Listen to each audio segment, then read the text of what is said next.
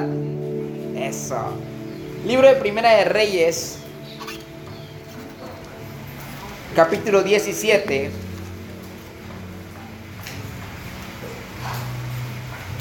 Verso 7. Cuando lo tengan me dicen un fuerte amén, por favor.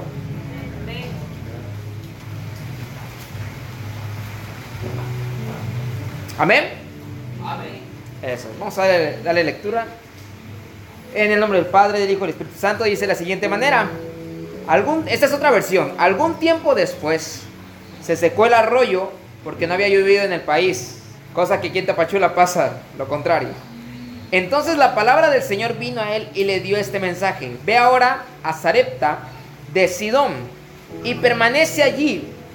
A una viuda de ese lugar le he ordenado darte de comer. Hasta ahí. Señor Jesús, te damos gracias, Padre, esta tarde que nos permites poder acercarnos delante de ti. Gracias, Señor, por esta bendición, porque aún nos estamos reuniendo de una manera, ese Padre, no de la misma manera como antes, Señor, pero aún tenemos, mantenemos nuestro amor y nuestro fervor de compartir la palabra del pan contigo, Señor. Aquí con nuestros mis hermanos, Padre, te agradecemos por este domingo. Te, te, pedimos que esta palabra que tú traes en esta tarde sea de mucha bendición para nuestras vidas, que sea una palabra que podamos hacerla práctica y vivirla, Señor. Porque sé que es una palabra de bendición en esta preciosa tarde, noche. Te damos toda la gloria a ti y la honra. Permítenos mantener nuestra atención al 100 a esta palabra, que aunque no sea mucho tiempo, pero te pedimos que sea el rema que venimos a buscar en esta tarde. En el nombre de Jesús te damos toda la gloria a ti por los siglos de los siglos y te damos una ofrenda de palmas. ¿Quién vive? Y a su nombre. Bien. El título al tema que yo traigo se llama Dios ya ordenó que va a proveer. ¿Cómo se llama? Eso es. Eh, estaba leyendo este capítulo del libro de Primera de Reyes, capítulo 17, verso 7, donde vemos a un personaje llamado Elías. Ya muchos hemos eh, escuchado esta historia que una viuda le va a dar de comer, ¿verdad? Pero hay algo a mí que me impresiona. Y es que creo que estamos pasando un momento donde el trabajo no nos está saliendo como antes nos salía o nos está dando los mismos beneficios de antes. Eh, ya no es la misma ganancia, las ganancias son pocas, este, ya no hay muchos clientes o muchos pacientes, o bueno, tal vez pacientes sí, pero de alguna otra manera está haciendo que no se gane lo que antes se ganaba, ¿verdad? Y estamos pasando todos, y creo que aquí entramos no solamente profesionistas, sino también profesionistas espirituales, pastores, que pues ustedes sabemos, todos nosotros sabemos que todos ellos pues de otra manera se mantienen de lo que el pueblo eh, provee, que hasta eso es el 10%, que hasta eso algunos proveen, no todos, ¿verdad? Algunos. Y ahora que ni siquiera hay cultos porque las iglesias están cerradas, ¿qué está pasando? Yo he estado con dos pastores de la cobertura del Elohim trabajando con transmisiones y me he dado cuenta el, el momento tan difícil que se está viviendo porque no es lo mismo. La familia pastoral está acostumbrada que saben que hay que echarle ganas toda la semana, el domingo de otra manera van a recibir algo. Pero, oh Señor, no se está recibiendo nada porque las iglesias están cerradas. Pero Dios al que llama sustenta. Nunca va a abandonar a sus hijos. Nunca nos va a abandonar a nosotros que somos hijos. ¿Cuánto dicen amén? Y estaba investigando eh, en el diccionario qué significa Sarepta y me llamó mucho la atención porque Sarepta del hebreo significa taller de fundición de oro. Algo que me quiera entender esta, esta parte de la Biblia, que Elías, que era un profeta del Señor, el Señor viene y le dice, ¿sabes qué, Elías? Necesito que vayas a Sarepta. No lo envió un hombre, ni tampoco fue Satanás. Que eso quede claro, fue Dios Dios le dio la orden y le dijo, ¿sabes qué, Elías? Vas a ir a, a Zarepta. Yo no sé si el Señor, le, alguno de los que estamos acá, les ha dicho, hijo mío, te toca ir a Zarepta. Un taller de fundición de oro. Y muchos decimos, no, es que fue el diablo. Diablo cochino, te reprendo, ¿sí o no? Es que es el, es el diablo, no, esto no, no. ¿Qué tal si fue el Señor que te mandó a Zarepta? Pero a mí me impresiona algo que no me había dado cuenta. Hasta llegué a pensar que era un efecto Mandela, que eso no existe. Pero bueno, dije yo, de verdad no me había dado cuenta de esto. Vamos a darle lectura otra vez. Esta versión, en el 9, Primera de Reyes 17.9, dice, ve ahora a Zarepta de Sidón y permanece allí. A, a una viuda de ese lugar dice, le he ordenado darte de comer. Gloria a Dios. No me había dado cuenta de esto, en serio, no me había dado cuenta de esto. Que el Señor ya ordenó que va a llegar la provisión para Elías. Quiero decirte algo, hermano y hermana. Tal vez el Señor te está haciendo entrar a, a este pueblo, a Zarepta. Te está diciendo, sabes que hijo, vas a ir a esa fundición, a ese taller donde te vas a fundir. Y no es fácil. Porque está investigando en ese tiempo cómo era el taller donde fundían el, el oro. Y investigando me di cuenta o me enteré que se necesitan más de 1063.63 grados centígrados para que el oro se empiece a purificar. Porque sabemos que el oro cuando lo extraen es como una piedra, ¿verdad? Como es un mineral y esa piedra viene contaminada. Tierra, piedras y otros minerales. Entonces para que lo puedan vender no lo pueden vender así, porque es un oro cochino. Y cuando nosotros venimos a Cristo, venimos cochinos. Entonces el Señor, y yo sé que ahorita nadie va a decir amén, porque dicen, yo no soy cochino, pero debe chance, debe chance. El Señor sabe el valor que usted tiene y usted es oro puro delante de los ojos de Dios. Pero usted tiene que ser purificado. Entonces lo que hacen en este taller de fundición de oro es que agarran esa piedra, lo ponen en fuego. Según acá la investigación dice que a 1063 grados, no aguantamos 45 grados aquí en Tapachula. Nos ahogamos, ¿sí o no? ¿Cuánto tiempo has tardado metiendo tu mano al fuego? En milésima segundo lo quitas. Si te quemas, ¡ah! ¿Verdad? Tantito. ¿Por qué? Porque no lo aguantamos. Pero el oro, para que sea purificado, se sube a una temperatura extrema. Cuando uno de nosotros entramos a esto que es Sarepta, vas a ser pasado por fuego. Pero este fuego no te va a destruir a ti, te va a purificar. Esa es la diferencia al fuego eterno de las tinieblas. Porque ese fuego sí es para destrucción, sí es para torturarte, pero este fuego de Sarepta es para purificarte, para quitarte lo que no sirve, lo que traemos. Porque venimos bien cochinos del mundo, eso sí. Traemos cosas bárbaras de allá afuera. Incluso, perdonen, pero habemos, y me incluyo, cristianos de tantos años y aún no se han purificado del todo. Y dicen, ay, mi desierto ya tardó cinco años, pues no te dejas purificar por parte del Señor. Y mientras tú no permitas y digas, ya Señor, voy a quitarme esto que está mal, vas a seguir en ese pueblo llamado Sarepta. Vas a seguir siendo parte de este proceso, donde el Señor te va a tener ahí hasta que de repente el Señor te va a sacar y va a decir, no, le falta otro poco. Aumenten el fuego. Esto viene de parte de nosotros. Porque algunos dirán, ay, es que ese, su desierto bien cortito. Sufrió tantito y ahorita está bien bendecido. Tal vez porque el proceso que pasó él le fue menos complicado como a otros entendernos. Porque cada quien es un mundo muy diferente. Pensamos de manera muy diferente. Entonces vemos que unos ya están bendecidos y nosotros no. ¿Y qué está pasando? ¿Por qué me va tan mal? Señor no me ama, me voy mejor. Me... Estaba viendo la película de Medias Tintas ayer, de hecho. Mejor me voy con el brujo, él sí, es efectivo. Un guajolote negro y con eso. ¿Verdad? Pero el Señor te está diciendo, ¿sabes qué? Y aquí me doy cuenta que el Señor mandó a un profeta. Si el Señor mandó a un profeta, que no nos manda a nosotros a Zarepta. Y estando ahí en Zarepta, entra la fundición porque había una necesidad. En ese entonces escaseaba el agua y el alimento también.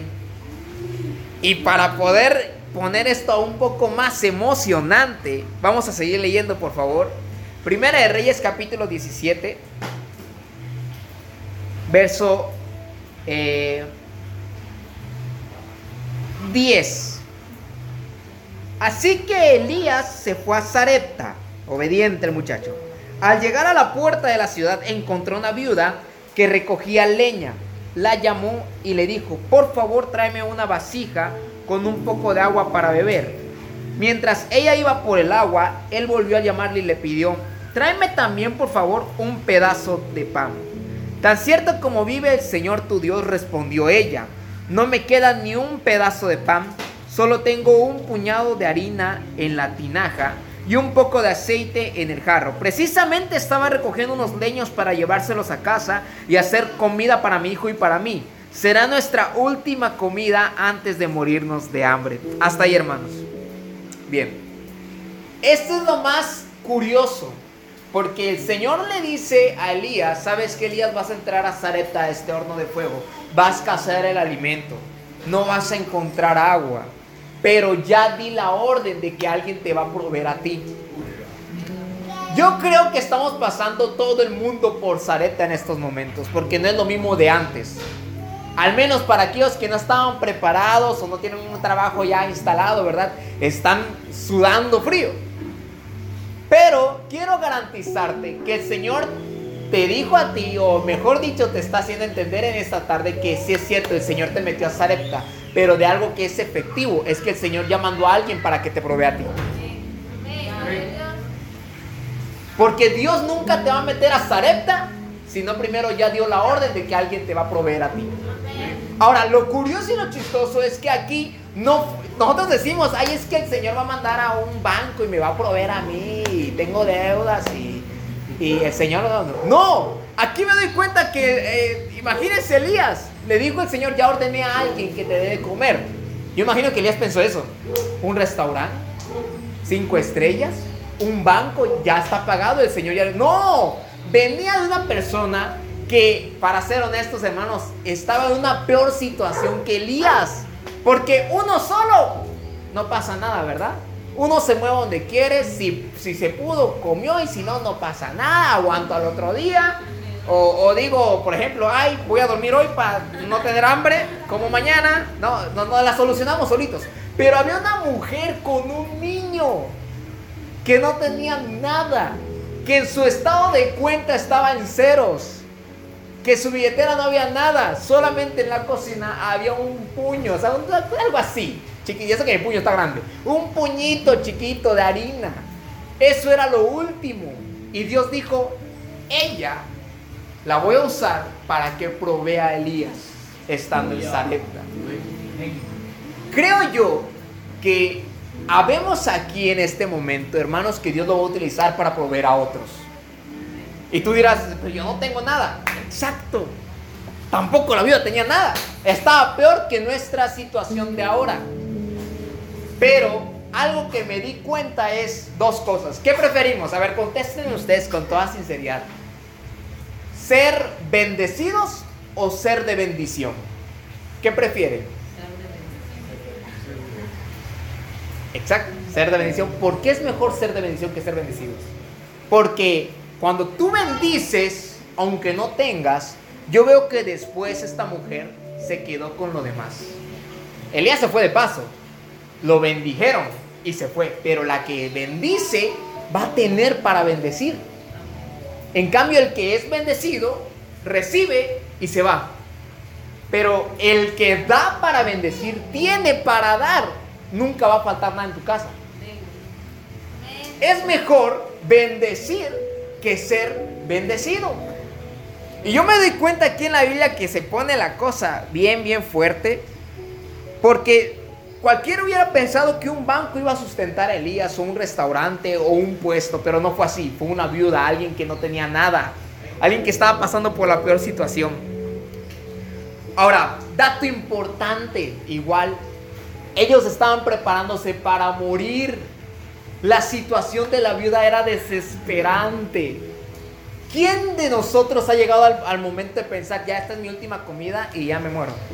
Sí, que diga, ya, esta, esta, es mi última rebanada de pizza y hasta aquí llegué. O sea, ¿quién prepara su última cena? Aparte de nuestro Señor Jesucristo. Pero ¿quién prepara su última comida con su familia para decir, ya hasta aquí llegamos? Este, ¿Se imaginan la señora la mentalidad? ¿Cómo iba, cómo estaba recogiendo la leña en ese momento? ¿Qué estaba pasando por su cabeza? Ya, aquí vamos a morir. Voy a agarrar esta leña. Ya no importa si lleva bichos o cucarachas, ya es la última vez. vamos a morir, no tengo más y no hay más porque nadie de la... Todos como están en Sarepta, todos están igual. no, pues yo no tengo. No sé de dónde está pasado eso ahorita. Que vas con un vecino y no, mente, yo estoy peor. No, a mí ni me pidas nada. Tú tenés, no te hagas pato. Vende lo que tienes y empezamos a empeñar lo que tenemos, a vender lo que tenemos. Porque todos estamos en Zarepta. Creo que hoy en día, gracias a lo que el Señor está haciendo con esta pandemia, hizo que el mundo entrara en Zarepta. No solamente los profesionistas, como les digo, también los profesionistas espirituales. Todos entramos a Zarepta porque todos están viendo la manera. Y ahora, ¿qué pasa? Pero algo que a mí me hizo entender el Señor personalmente es que si Dios me llamó, Él me va a sustentar. Amén de una manera, no sé cómo. Si algún cotorro me va a traer la comida, porque aquí a Elías le trajo un, ave, lo alimentó. Suena absurdo, pero es el Señor trabajando. Y a veces, perdón que lo diga, pero a veces la forma en cómo trabaja el Señor es de una manera increíble. Que ni crees como así, así, así voy a comer, Señor. Un día el Señor la alimentó cuando las aves vinieron y le dieron de comer. Y al otro día estaba la situación tremenda. Por ejemplo, eh, yo tenía un trabajo muy hermoso, ah, ni tan hermoso. Era un trabajo esclavizado, pero estaba bien pagado.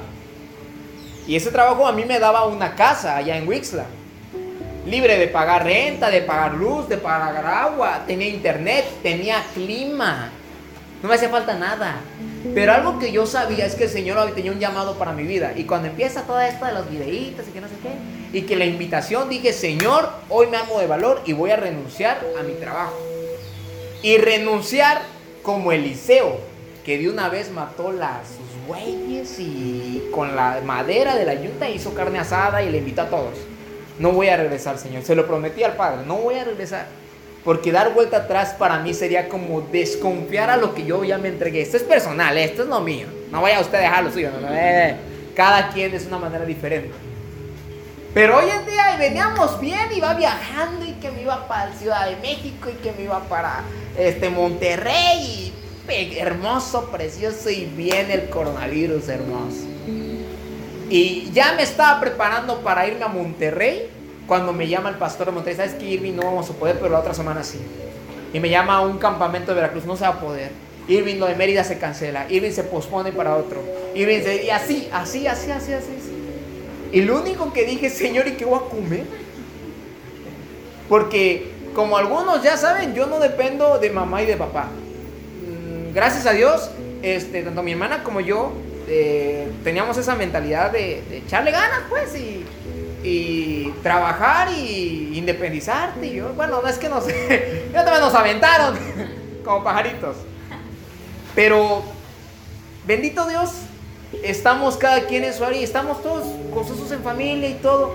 Pero pues uno tiene que pagar renta, tiene que pagar luz, tiene que pagar agua, tiene que pagar, este, si yo saqué algo para comprar, ¿cómo lo pagas? Y yo me estaba sustentando gracias a las ofrendas donde yo iba predicando. Y de repente ni eso. Y sabes, ¿saben qué pensé en ese momento? Nunca, gracias a Dios, bendiga al Señor. Porque lo que llegó a mi mente fue, Señor, tú me vas a sustentar. Tú me llamaste, tú me vas a sustentar. Y si no me llamaste, tú me vas a hacer que yo regrese. Me voy a dar cuenta rápido. Hermanos, ya pasaron tres meses que no recibo una quincena de un patrón. Que tal vez mi billetera está vacía y mi cuenta de ahorros no hay nada pero en mi estómago el Señor lo tiene lleno. ¿Y sabes qué también me enseñó el Señor? Que el dinero no es el motor de mi felicidad y mi alegría. Que aunque mi billetera está vacía, Irving, échale. Sigue predicando, no te detengas. Hagamos lo que Dios te mandó para algo, que nada te detenga, ni siquiera esto. Claro, no voy a irme a meter a donde hay mucha gente, ¿verdad? Ahorita lo estoy, de repente me llama un pastor, hermano, necesitamos que nos ayude con transmisiones enséñenos, nosotros le vamos a apoyar, vamos. Luego de ahí a San Cristóbal, otro pastor de allá, Tuxtla Gutiérrez. Vengo purificado, no crean que traigo coronavirus. No, no, no, no, Vengo bien, vengo bien. Ven, ven. De ahí me llaman para, me empiezan a decir unos, unos hermanos que había hecho compromiso de ir con ellos a predicar. Hermano, queremos una entrevista mínimo, le vamos a mandar una ofrenda. Yo, ¿cuándo me iba a recibir una ofrenda de Chile? De Chile. Y de ahí de Perú, y de ahí de Colombia. Yo solamente digo, Señor, gracias, porque realmente tú me llamaste y tú me sustentas. Porque no les voy a engañar. Raras son las ocasiones que vengo hacia mi papá y le digo, oye papá, ¿sabes qué? Nomás no. Raras, ¿sí o no? Ahí está. No me gusta ser de los que estirar la mano a mamá y a papá. Menos a mi mamá, menos. Al contrario, tanto, tanto como ustedes, hermanos, también nosotros hemos aportado para lo que se está viendo, porque yo creo que el Señor va a hacer cosas grandes en esta iglesia. Y eso se amerita de que uno también se desprenda. La otra vez, yo sé que tal vez no lo sabían, pero tenía unos instrumentos, las dimos para la iglesia. ¿Por qué? Porque creo que son más útiles en la casa del Señor que las tenga almacenadas en un cuarto. Y creo que el Señor lo ve y ve mi intención en mi corazón. Y si Dios dice, que estoy dándole al primero, el Señor se va a encargar de mí. Cuando tú entras a Zarepta, la vas a ver difícil. Es difícil. No es cierto que está peleando, no, es difícil. Es complicado. Pero sabes que y hoy le decía eso al Señor y estaba llorando mientras escribía esta predicación porque le dije, Señor, qué hermoso es estar en Zarepta, pero tomados de tu mano. Prefiero eso a entrar solo. Porque sé que tú no me vas a dejar de alguna manera a alguien ya le diste la orden de que me sustente. Algo que me decía el apóstol justo allá en Gutiérrez, ah, me dejó ah, impresionado. Que me dice, Irving, deja de orar que el Señor te provea. Mejor dile al Señor, toca los corazones de los que sí tienen para que te den. Y ¿será? Y empecé a hacer eso, hermano. Empezar a Señor, porque tengo una renta que pagar. Señor, tócale su corazón a esa dueña que me baje la renta. Y me la bajó.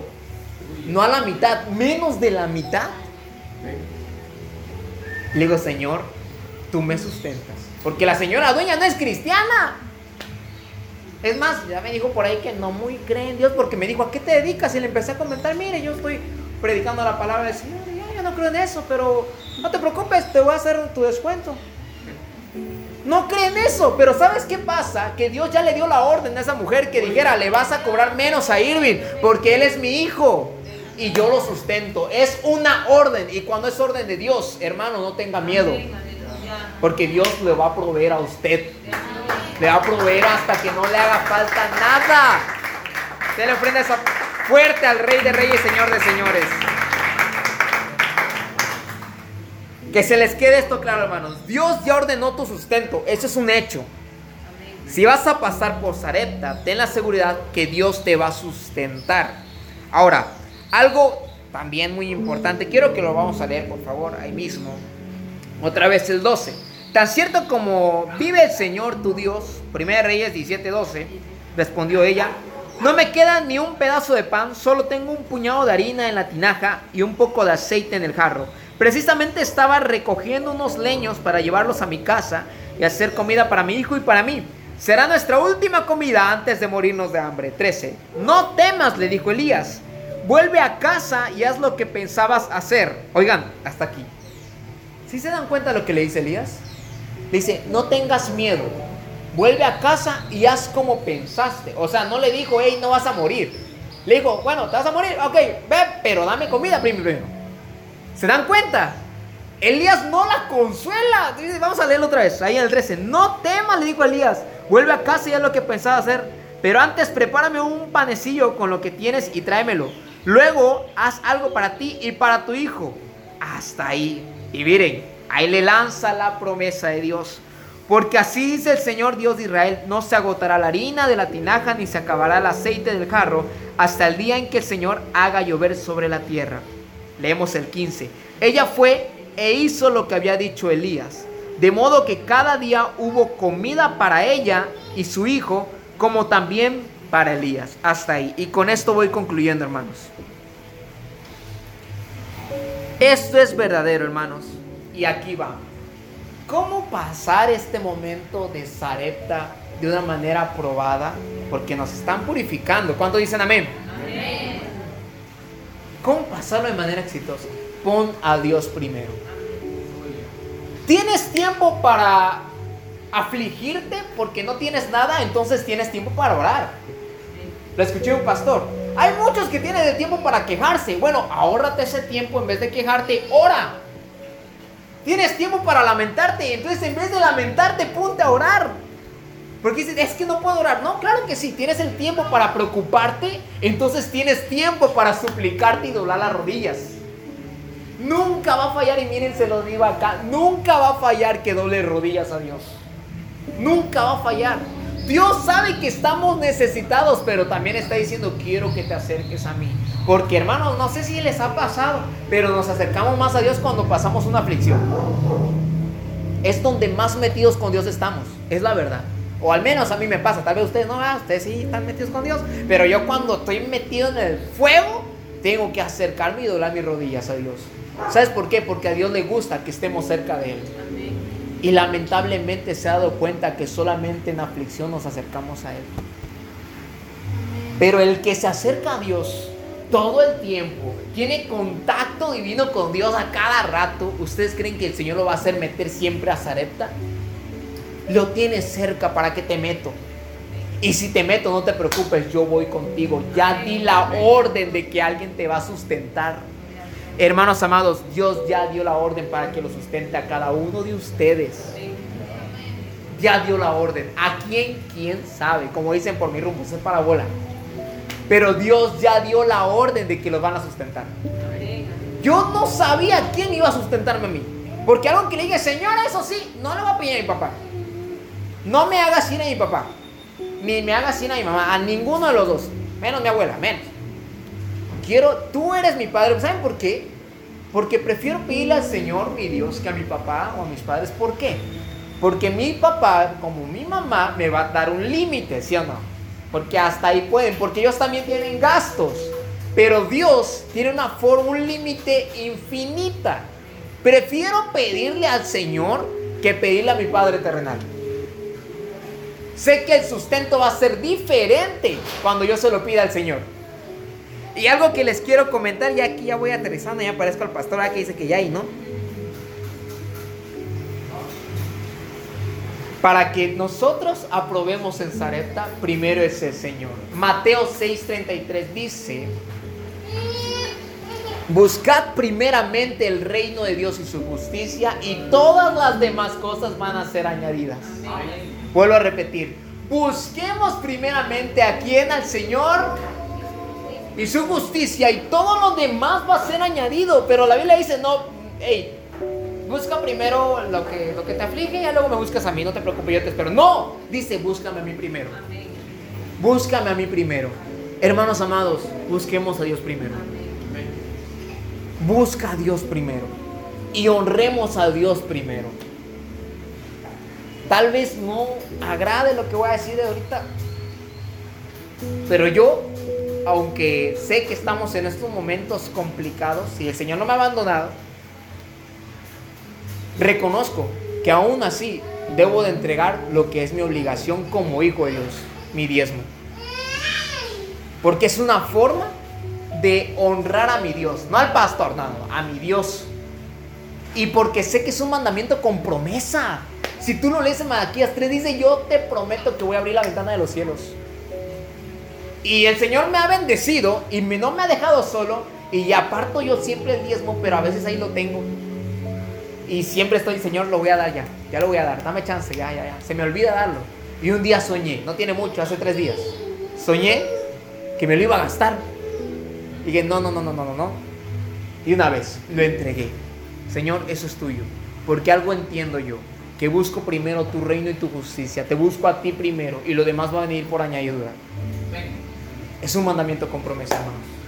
Es una palabra del Señor que te lo está prometiendo a nosotros. No nos promete a nosotros. No le dice, ¿sabes qué? Quieren ser bendecidos. Primero el Señor. Si tienes tiempo para afligirte, vuelvo a repetirlo, por las aflicciones, pon mejor tiempo para dedicarte al Señor. Y algo que siempre dicen, si tu problema tiene solución, ¿para qué te preocupas? Y si no tiene solución, ¿para qué te preocupas? Pero es, es inevitable como humanos preocuparnos. Me imagino a los padres de familia, ven a sus hijos y se preocupan más. Porque dicen, este come mucho. Y hay que darle de comer. Pero sabes qué? Y creo, y como siempre se lo he dicho, Señor, tú me dices estómago, tú le vas a dar de comer. Y así estuve estos tres meses, hermano, estuve en comité, estuve por todos lados y el Señor nunca me dejó. Nunca me hizo pasar por un momento de hambre. Yo quería, yo quería ayunar y el Señor no me lo permitió. Quería consagrarme, Señor, permíteme, nada. Porque el Señor nunca me hizo pasar por un momento. O sea, tal vez este es mi zareta. Le digo, Señor, este es mi zareta. Pues qué fácil. Porque voy de tu mano. Y cuando tú estás conmigo, tú provees. Ni siquiera veo la necesidad. Claro, tengo el límite para quererme comprar algo. No puedo, no importa. Sé que va, vendrá el tiempo de Dios donde esas cosas van a venir por sí solas. Como añadidura.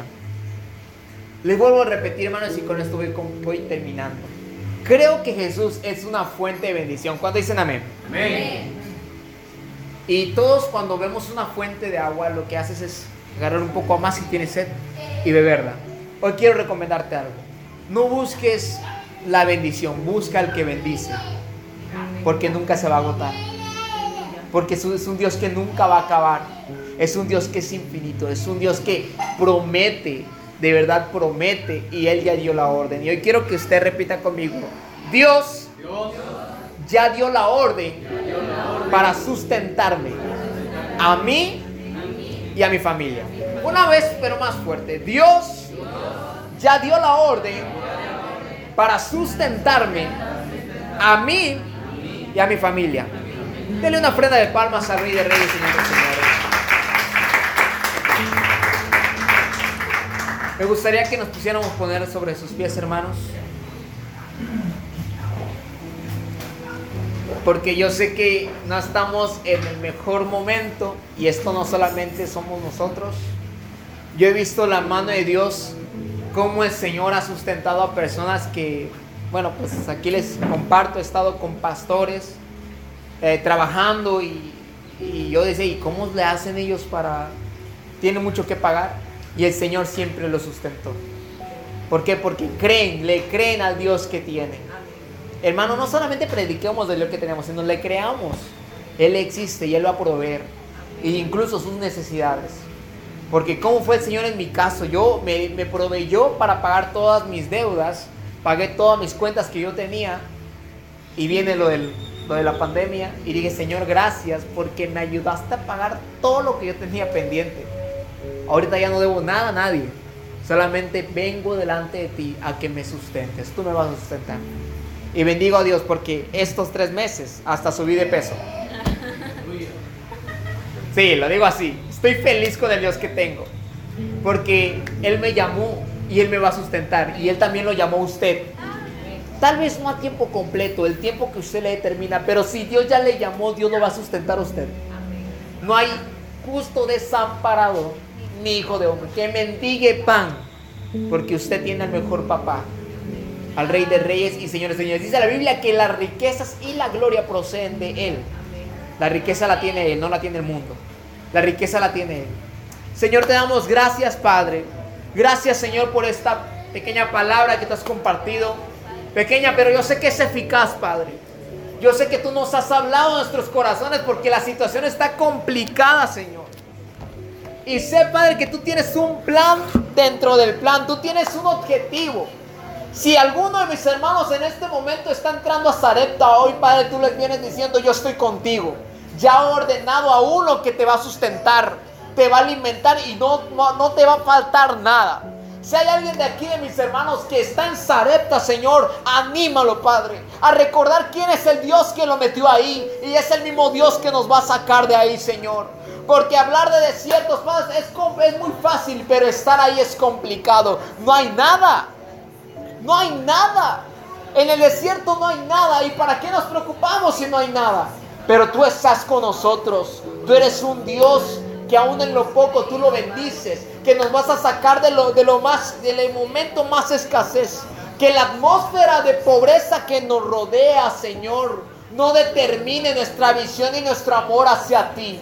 Porque el desierto es momentáneo, pero la recompensa de Dios es eterna. Porque tal vez podré escasear una semana mis alimentos en mi refrigerador, pero sé que es eterna mi vida contigo y que tú me vas a sustentar. Porque así como un pueblo tú le proviste maná, tú ahora haces caer maná del cielo, Padre, que es un pueblo, una comida espiritual que nos ayuda a seguir adelante esta semana. A seguir con todo, con ánimo, con alegría, reconociendo quién es el Dios que nos lleva a Sarepta, Padre, para formarnos, para limpiarnos, purificarnos, pero nunca nos vas a dejar. Hoy, Señor, hemos entendido que tú ya ordenaste a alguien para que me sustente. Te damos toda la gloria, toda la honra a ti, Padre, por los siglos de los siglos. Amén. Den una ofrenda de palmas al Rey de Reyes. Y concluyo con esto. Dígale al que está a su lado, dígale así. Dios ya ordenó. Dígale. Eso. A alguien para que te sustente. No te preocupes. Eso es.